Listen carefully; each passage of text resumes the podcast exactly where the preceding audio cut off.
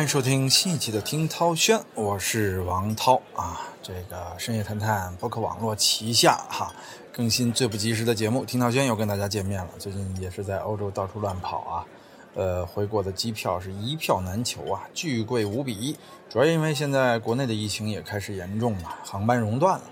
啊，那其实每周呢只有一到两班的飞机从欧洲，比如说某个国家起飞。那这样呢，有大量的华人想回国，就于是得排队排队，而且机票炒到巨贵啊！这个基本上买两张机票就能在北京这个这个买一平米房子了啊，就贵到这样的一个程度啊。呃，所以说呢，只能在欧洲城市之间来回的奔波出差。录制不及时，再加上这期节目呢，需要这个很大的一个看片的过程啊，所以出的比较晚啊。这期我们聊的是一个最新热播的呃纪录片啊，犯罪纪录片啊，呃，Netflix 最近的一个比较大的制作叫《诈骗王》啊，这翻译是叫 Tinder 吧？最近呢，Netflix 出了一系列这个关于。诈骗的东西啊，比如说，呃，叫什么？我的邻居杀了人，还是叫我的倒霉邻居？也是讲，呃，说这个美国合租啊，把屋子的一半租给其他人，啊，呃，对，我的糟糕的合租者，就类似于这，啊，这我我这我这些翻译都不对啊，反正就是这样一个，因为我看的是这个港译版本啊，所以它翻的也比较奇怪。包括这个诈骗王啊，在这边能看到的也是港译版本，是 Netflix 直接在网上看的啊。诈骗王呢，在这几个里边啊，算是分最高的啊。当然，还有一个黑钱圣地啊，就是更新了很多了，最近也快大结局了啊。Netflix 最近真的是在今年上半年啊，出手了很多大制作，继续引领着这个互联网的这个新影视的模式啊。从纸牌屋开始，Netflix 的发展真是非常快。这个纪录片呢，在全球范围内也引起了热议。这各大影视评分网站啊，可以说打出了非常高的分啊，呃，高的可怕。有人说这故事讲的是什么嘛？你看，《诈骗王》这个名字翻译是很直给，其实啊，就是一个皇家杀猪盘。就是有人说什么是杀猪盘啊？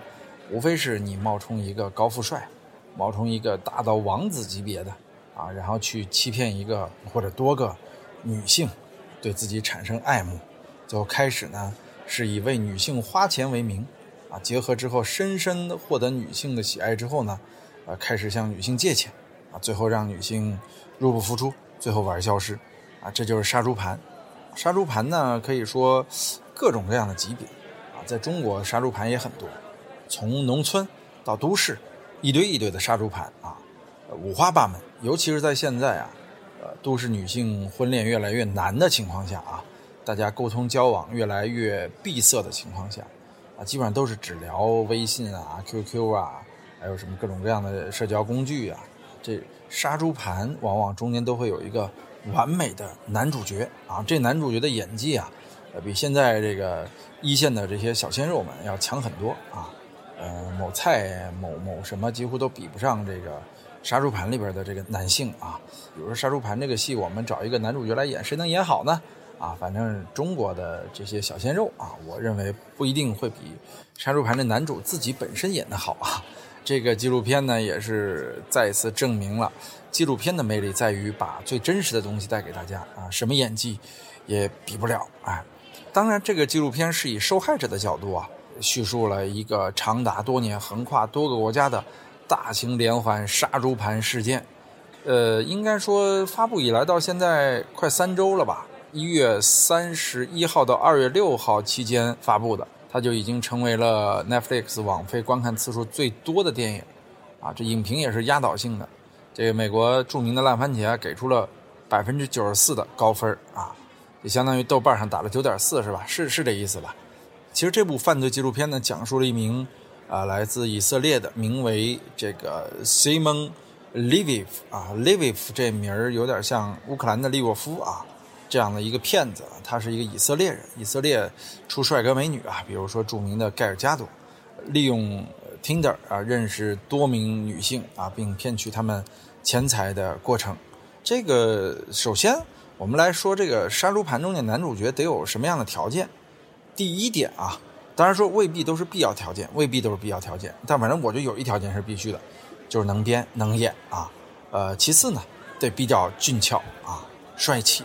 本片的男主 Simon 呢，呃，就是有这样的一张帅气的脸，而且他骗别人说自己是这个钻石大亨 Left 的长子啊，并在 Tinder 交友软件上呢，每天就晒各种私人飞机、私人游艇啊，还有酒店啊、奢侈品包包、派对。哎呦，这这搁哪个女孩看了都受不了啊！啊，直接把自己打造成了一个成功者啊，一个富豪，而且是一个王子的形象。就这种男生一旦出现在朋友圈啊，真的就很多单身女性可能就会想入非非了，就把自己想成了丑小鸭，即将变公主了。这个 Simon 呢也很会定位啊，他把自己的目标就定位在什么呀？大龄女青年。其实这个怎么说呢？年轻女子更好骗。他为什么要定位大龄女青年呢？而是因为啊，这个大龄女青年一般都有存款。这小女生没存款，并且呢，她呃喜欢定位金发女孩啊，金发女孩怎么说呢？在西方有这个颜值高，但是脑袋不灵光。咱们这儿经常说胸大无脑，但其实不是啊。我觉得这也是一个误区啊，金发无脑未必啊，真的未必，只是西方人的一些读取误区吧啊，因为有很多聪明的男人、女人，他还真都是金发。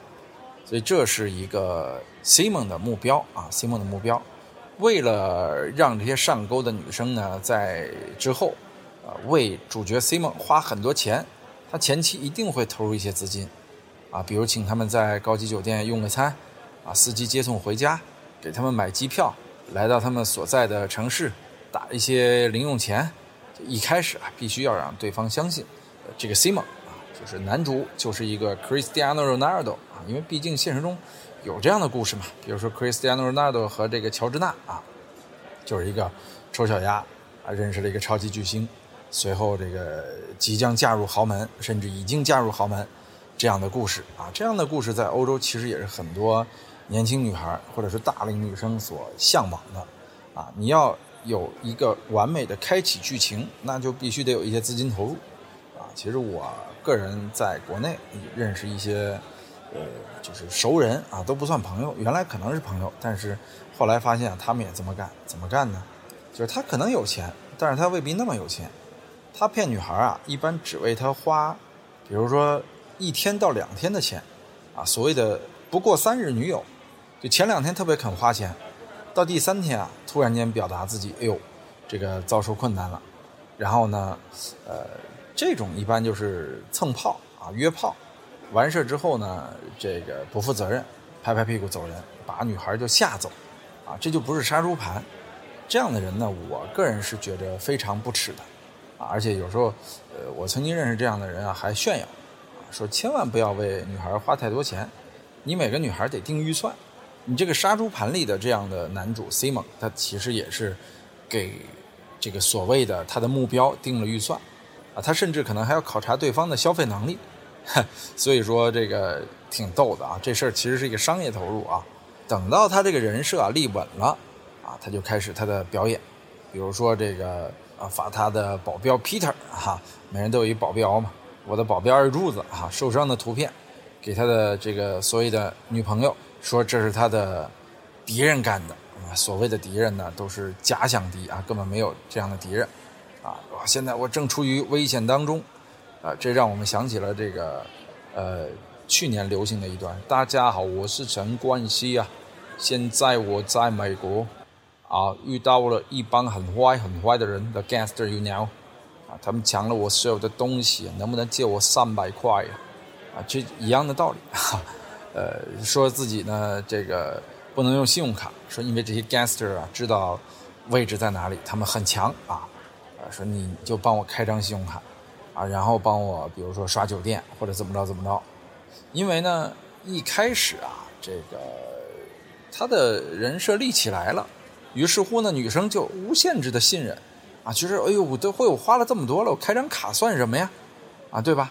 于是呢，就开始肯花钱，而且越投入啊越多，有的开一张信用卡、两张信用卡，最多的开个七八张信用卡，然后呢，最牛的呀是这些杀猪盘呢，他们。骗一个女性，然后再把这个女性骗来的钱呢，就比如说我骗翠花，我把翠花身上骗来的钱呢，花在下一个女生啊小娟身上，啊，这这现金流就可以不断，啊，它其实像是一个这种挪上家骗下家的这种这种关系啊，这让你想起了谁啊？让你想起了乐视，啊，曾经在中国大火的乐视，啊，对吧？这边融资，再拿融资，再还上家的钱，啊，这不就是典型的庞氏骗局吗？然后呢，于是乎这个就多个女孩哎上当了。成为了乐视的各种投资人 啊，成为了这个 Simon 的各种投资人，啊，就是有一个北欧女孩啊，有一个这个荷兰女孩，这个北欧女孩一个是挪威的，呃，这个挪威女孩呢，呃，我们就叫她怎么说呢？她的名儿太太难念了啊，就叫她小 C 啊。这个小 C 呢，也是片中的第一位女主，她是一个 C 梦的非常典型的受害者。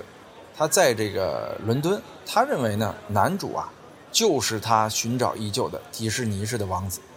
这伦敦没有迪士尼乐园啊，啊，挪威也没有迪士尼乐园，但是呢，他就是脑海中啊，就愿意把自己去构造成像迪士尼的，比如说动画片《美女与野兽》中的这种美丽公主异域王子的这样的爱情原型啊，啊，就就脑海中就想入非非。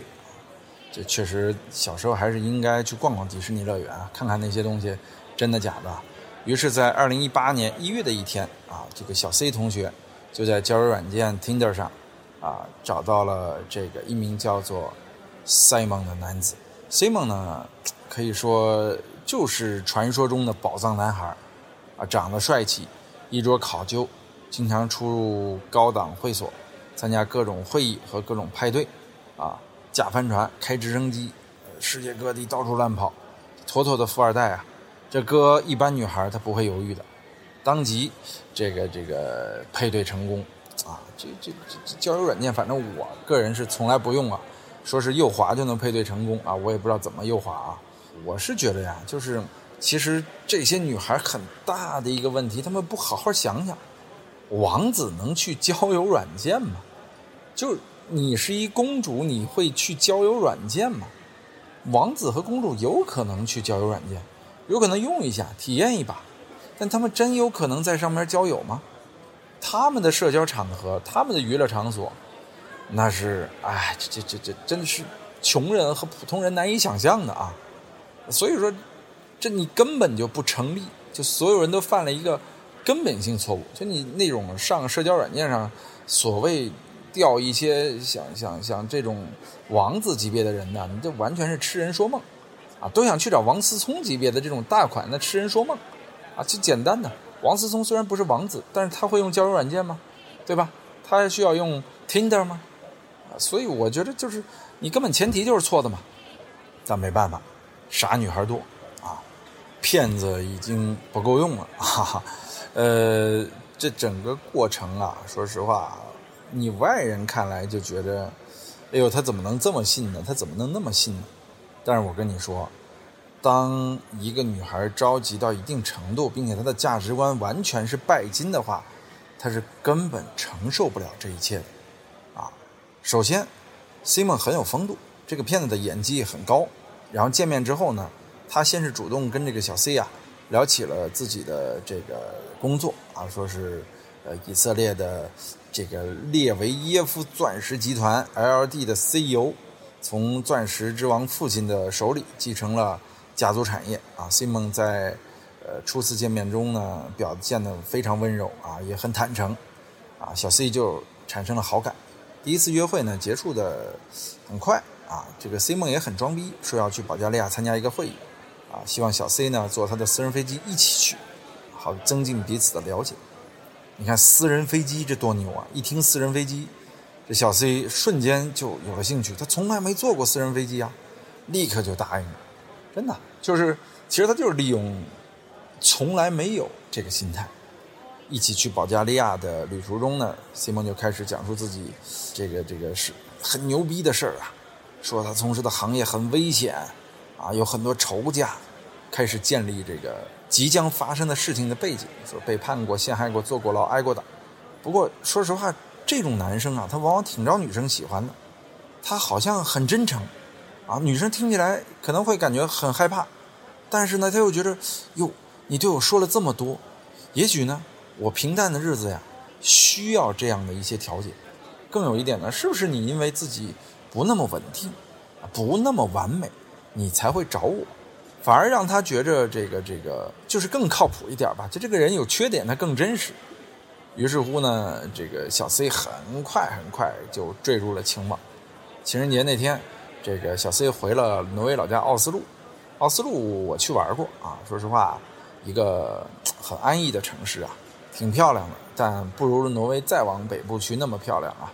但结果呢，这个 Simon 啊，就真的赶到奥斯陆，买张机票去了，啊，直接求爱，他当场就答应做 Simon 的女朋友。但是这个小 C 啊，他也不是说完全傻子，他也去谷歌了一下，这个 Simon 到底是谁。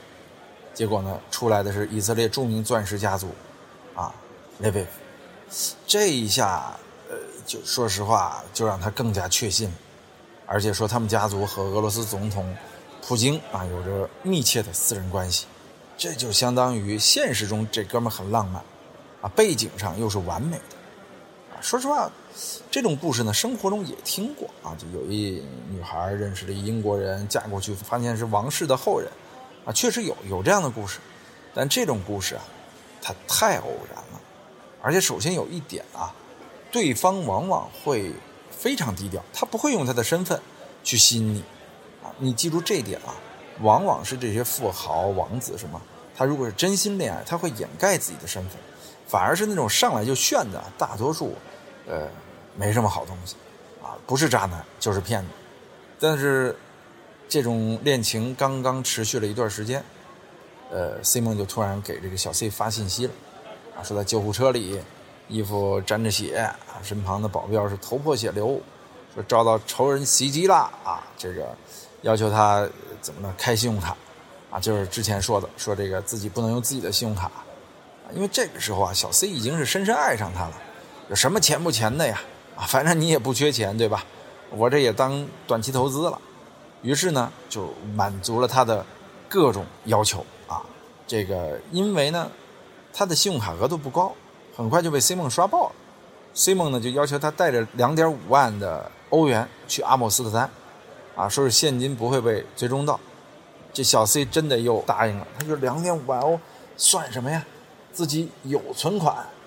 于是呢，这二点五万的现金啊啊也就给了。给完之后呢，自己心里也犯嘀咕。能还回来吗？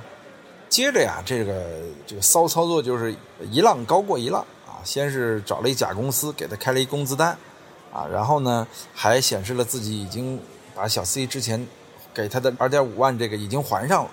于是乎呢，拿着这个假的工资卡证明，让他又办了信用卡，这边欠一个，那边欠一个，欠来欠去，这个小 C 不久就一共向九家银行借了二十多万美元。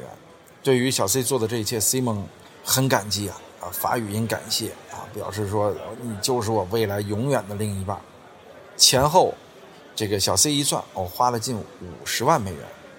于是乎呢，信用卡的催收账单开始雪片一样跑到小 C 家里了。小 C 不得不告诉 C 梦说：“哎呦，撑不住了，赶快给我钱，还钱。”但 C 梦这个时候呢，还在骗，他没有失联，他还是表示又不安全，不方便转账啊，怎么办呢？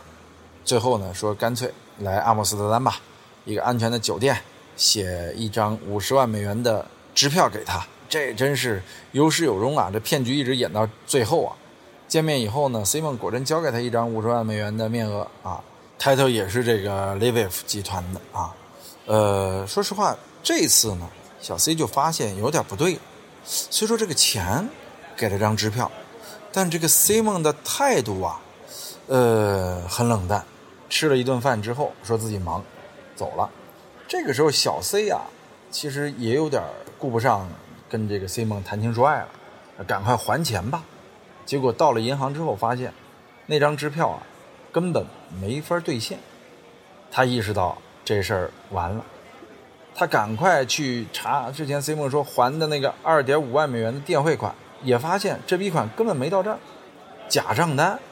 他终于意识到，我去被骗了，五六十万啊，就这样没了，五六十万美金啊，这太大。直到呢，他跟银行说明了一切，然后把这个手机上存的 Simon 的照片给到银行工作人员看的时候，银行工作人员对视一下，叹了口气：“哦，原来是他。”啊，这个故事呢，可能看了这个诈骗王的呢，都会很清楚这个故事。其实我在复述的时候啊，呃，有很多细节都没说到啊，因为细节太多了，你让我再重新演绎一遍都不那么容易演绎。啊，另一个受害者呢，这个小 P 啊，都是很难念的名，因为都是挪威和瑞典的名嘛，他们也是瑞典语和挪威语起的名啊，这个也一样。整个故事呢，也跟小 C 经历的差不多，所以这个 Simon 到底有什么样的魅力？他到底是谁呢？之前我们说了，这 Simon 是个以色列人啊，以色列帅哥美女多啊，他是个职业诈骗犯。而 Simon 呢，只是他用于行骗的众多名字之一。他出生在以色列的伯尼布莱克啊，一个普通家庭。原名啊，还真叫跟 Simon 有点相似啊，叫 Shimon。这平翘舌的区分，东北人啊，西蒙和西蒙，开玩笑啊。成年之后呢，把这个名字改成西蒙列维夫翻译过来叫西蒙列维耶夫啊。有点像那个俄罗斯名这个反正叫什么什么夫的啊，就把自己冒充成了以色列老牌钻石寡头啊 Leviev 的家族成员。这个刚成年不久，他就已经开始行骗了。一般啊，都是自古骗子出少年啊，二十出头就干了几桩漂亮的诈骗案。二零一一年的时候呢，为了逃脱以色列政府的追捕啊，他从以色列逃到了芬兰，开启了他以后屡试不爽的行骗伎俩。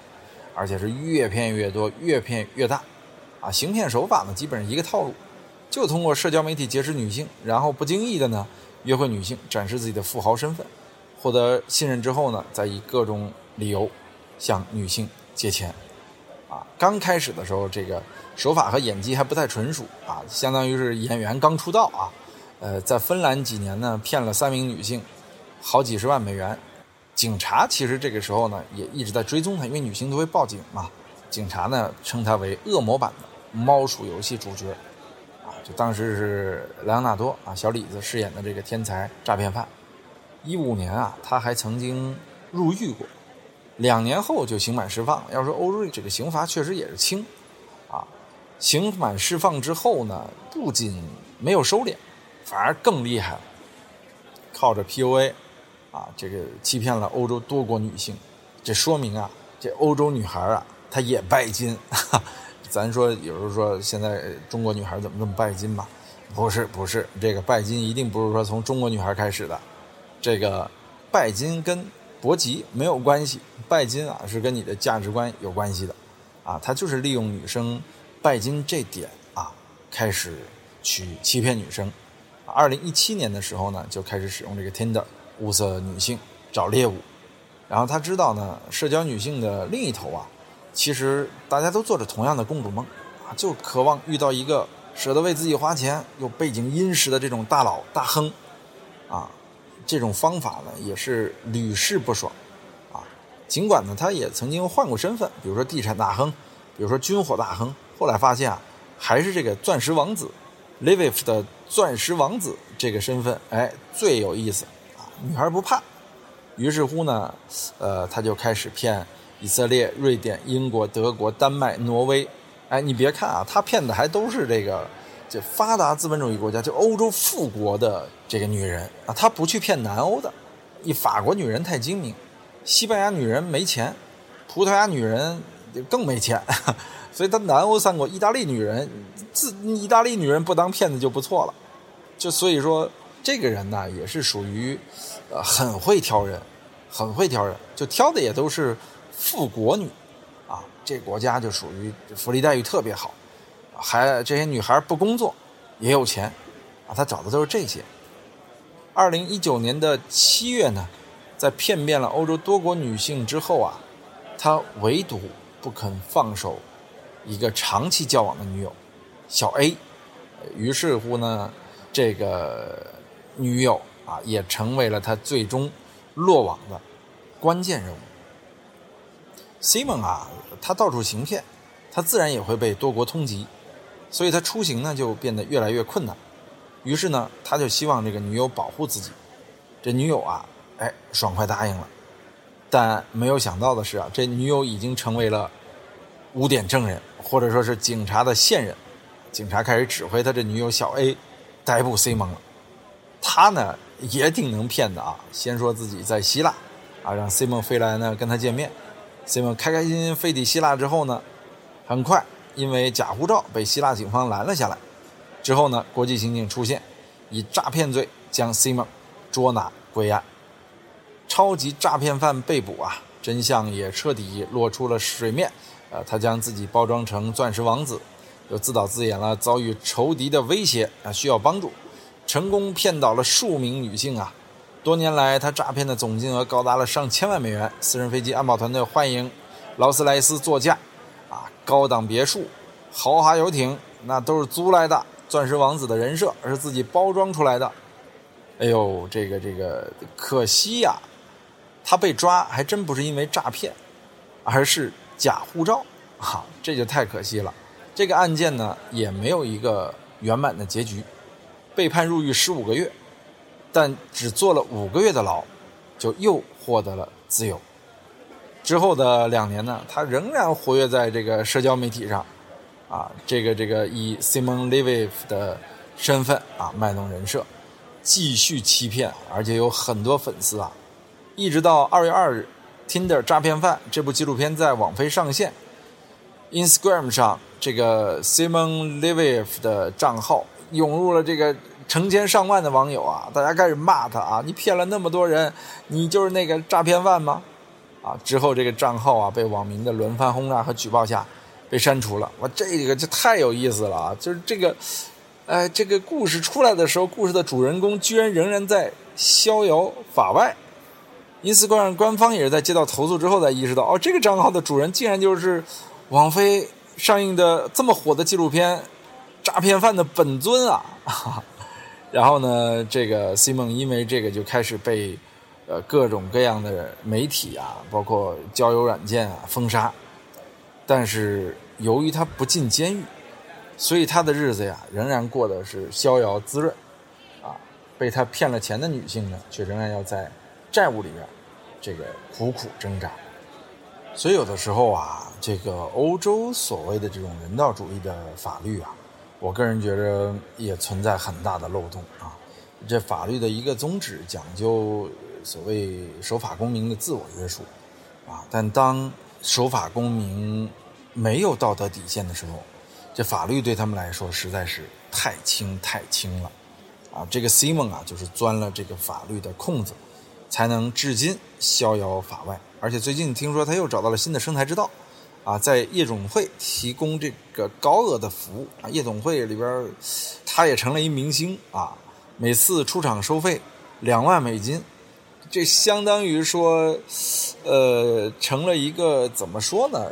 就是因为诈骗而知名的一个网红，呃，这也是欧美很多呃奇葩价值观的体现啊。你说这样的人，大家不唾弃，反而能成为众人消费的一个网红，只因为他的故事比较传奇，他长得还算比较帅，所以我觉得有的时候这个时代，不管哪国啊，当价值观沦丧的时候，其实是特别可怕的，特别可怕的，就是大家已经分不清善恶美丑，有时候流量、点击率、知名度，啊，身价，成为了衡量一个人的占比很重的一个标准的时候，这是时代堪忧啊。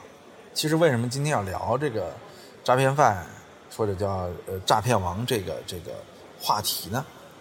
也是因为啊，我觉得它体现出的是现在在物欲横流的时代啊，全世界出现的这样的一个价值观坍塌或者爱情观坍塌的这样的一个引人思考的问题。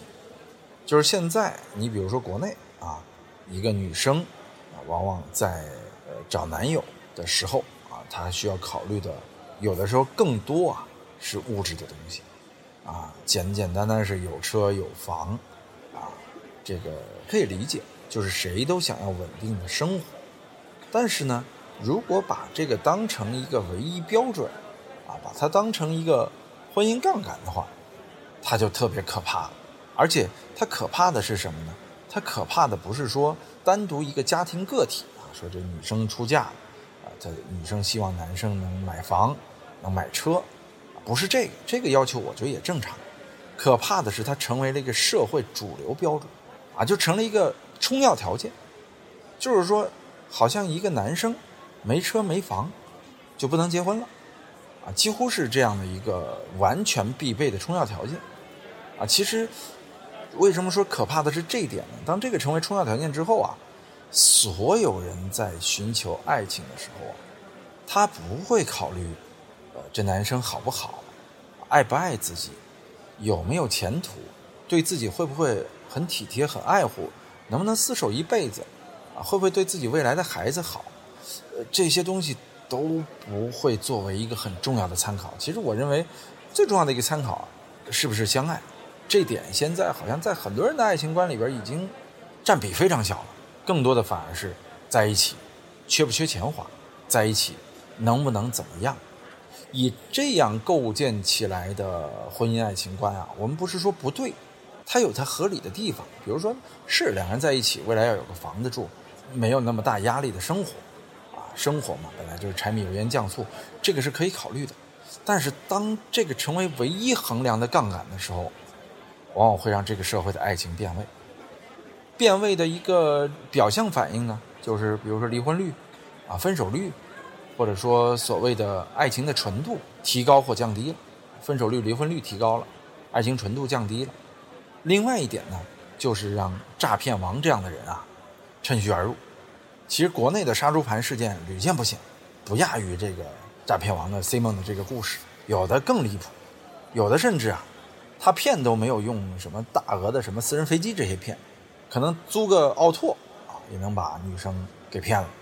在如今这个物欲横流的社会，所谓的对方的地位、身份、呃金钱和这些表象的东西，带给女生的冲击，远远要比爱本身要大。其实男生也一样，男女啊是公平的。有时候这个社会的男生呢，我就认识一些。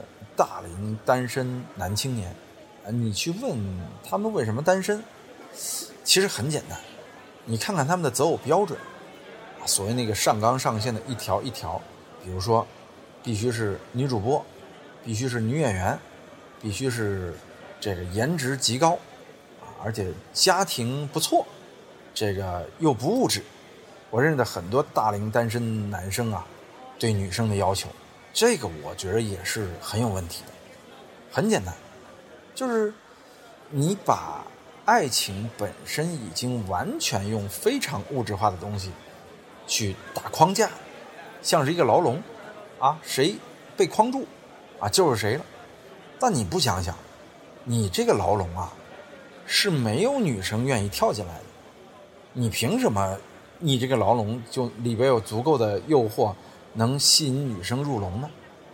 所以，当爱情变成了这种通过自己构架的一个牢笼去诱惑对方入笼的话，这你何尝又不是诈骗呢？对吧？其实现在很多女生、男生啊，都把爱情的框架框得太死了啊！其实你会发现，真正爱情发生的时候啊，你会违背很多原则。你原来说不找什么什么样的，不找什么什么样的。当真正爱情发生的时候，你会发现，这东西都没有用。但是呢，就大多数人成长的过程中，他接受的爱情价值观已经是那种：对方有没有车，有没有房，有没有游艇，啊，家里是不是王室，啊，已经是这样了。定位在这样以后呢，他没法改变了，他甚至不会爱了，啊，他甚至遇到像 Simon 这样的人，他就觉得，哎呦，终于遇到了。尤其他在碰壁多次之后啊，他比如说他一定也相亲过很多次，发现渣男很多，因为一样就是往往在交友网站上去呃交友的男男女女啊，非渣男即渣女，说不好听的就是这个道理。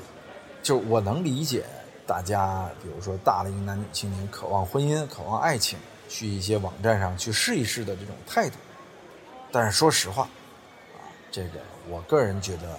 这不是一种收获爱情的好方法，有成的啊，也有很恩爱的啊，咱不否认，但这个几率是很低很低的。而恰恰这些场所呢，是像 Simon 这样的骗子能够极大的去利用自己的演技欺骗女生的一个温床。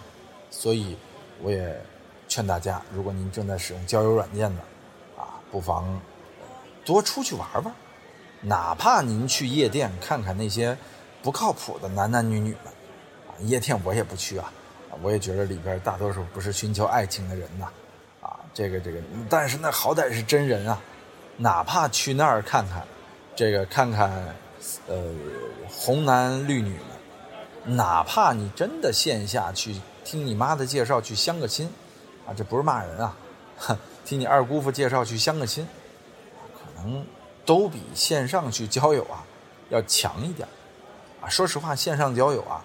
大多数一约炮，二骗人，我觉得无非就这两个目的。但凡说你抱着真的想找另一半的态度线上交友，你八成是要碰壁。所以说，不要存在幻想，幸存者幻想。尤其是啊，社会上会讲很多幸存者理论啊，啊说这个这个人在线上找了一个白马王子，他们就好了，有这样的故事。这就是我说的，那个比如万分之一的成功率。他把这个例子当成典型，他其实是那个九千九百九十九个被骗者或者在社交网站上交友的失败者，这个爱情的坟墓里边的众多的埋藏者之间的唯一一个幸存者被拿出来，这他不把他称作幸存者，他把他称作是成功者，让所有人都误以为，哦，原来交友网站可以收获最美好的爱情。啊其实诈骗王利用的就是这样的心态，啊，有人说那到底这个爱情观什么，呃，价值观该怎么树立呢？其实啊，没有一个根本的标准，而是一切我认为你的观点应该存在于这个观点的本身。什么意思呢？就是你在树立爱情观，对吧？你树立爱情观，它既然叫爱情观，它很大的一个。点是基于爱情，对吧？有没有爱非常重要，而且爱情不是单方面的啊，它是双方的。所以树立正确的爱情观，首先要有爱。这些爱呢，可不可以掺杂物质？可以，但是这物质掺杂的程度你自己把握。总之，在我看来，多了就变味儿了。爱情还应该是你爱情观里占据最大成分的啊那个比重，否则啊。不如不要，呃，价值观，其实我觉得就更简单了啊。每个人都有每个人不同的价值观，但是我认为呢，一个价值观里边有限度的自私，是你在价值观里应该去把握的。有人说这这太松了，有限度怎么叫有限度呢？就是人之所以区别于动物，是因为人能控制自己的自私。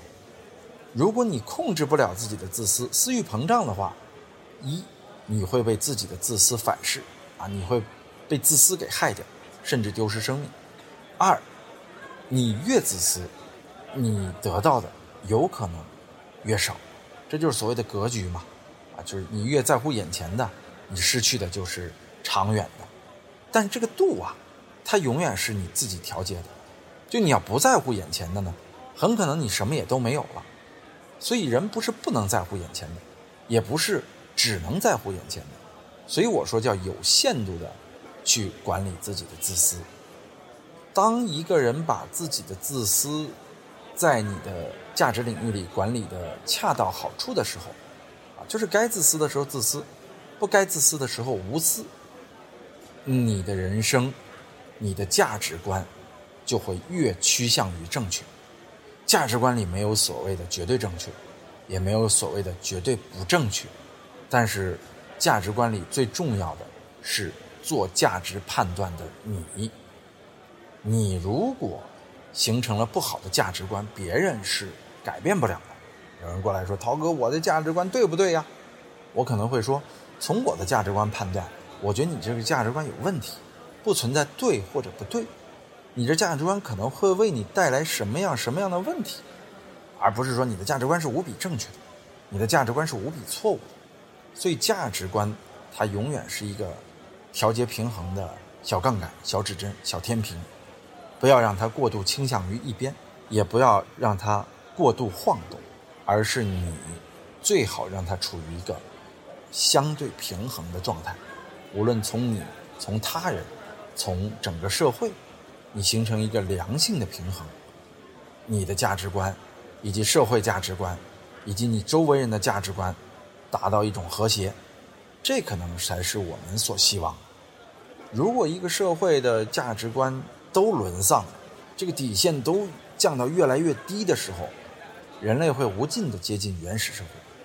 人不相信人，人会迫害残害人。其实前段看《行尸走肉》美剧啊，这个美剧在后期讲的就是这个，大家的价值观从人助人开始，到人防人。最后到人攻击人，人侵略人，啊，其实是一个价值观逐渐的沦丧。当文明消失的时候，价值观就会越来越沦丧，就我们扯得远了，从诈骗王扯到这个价值观的问题。所以说，我认为这个世界随着物质极大丰富之后啊，随着传媒极大开放之后啊，其实有很多不负责任的东西在影响大家的价值观和爱情观，而且影响的越来越厉害。而且这东西啊，你说谁劝谁都没用，我们也不知道怎么去解决。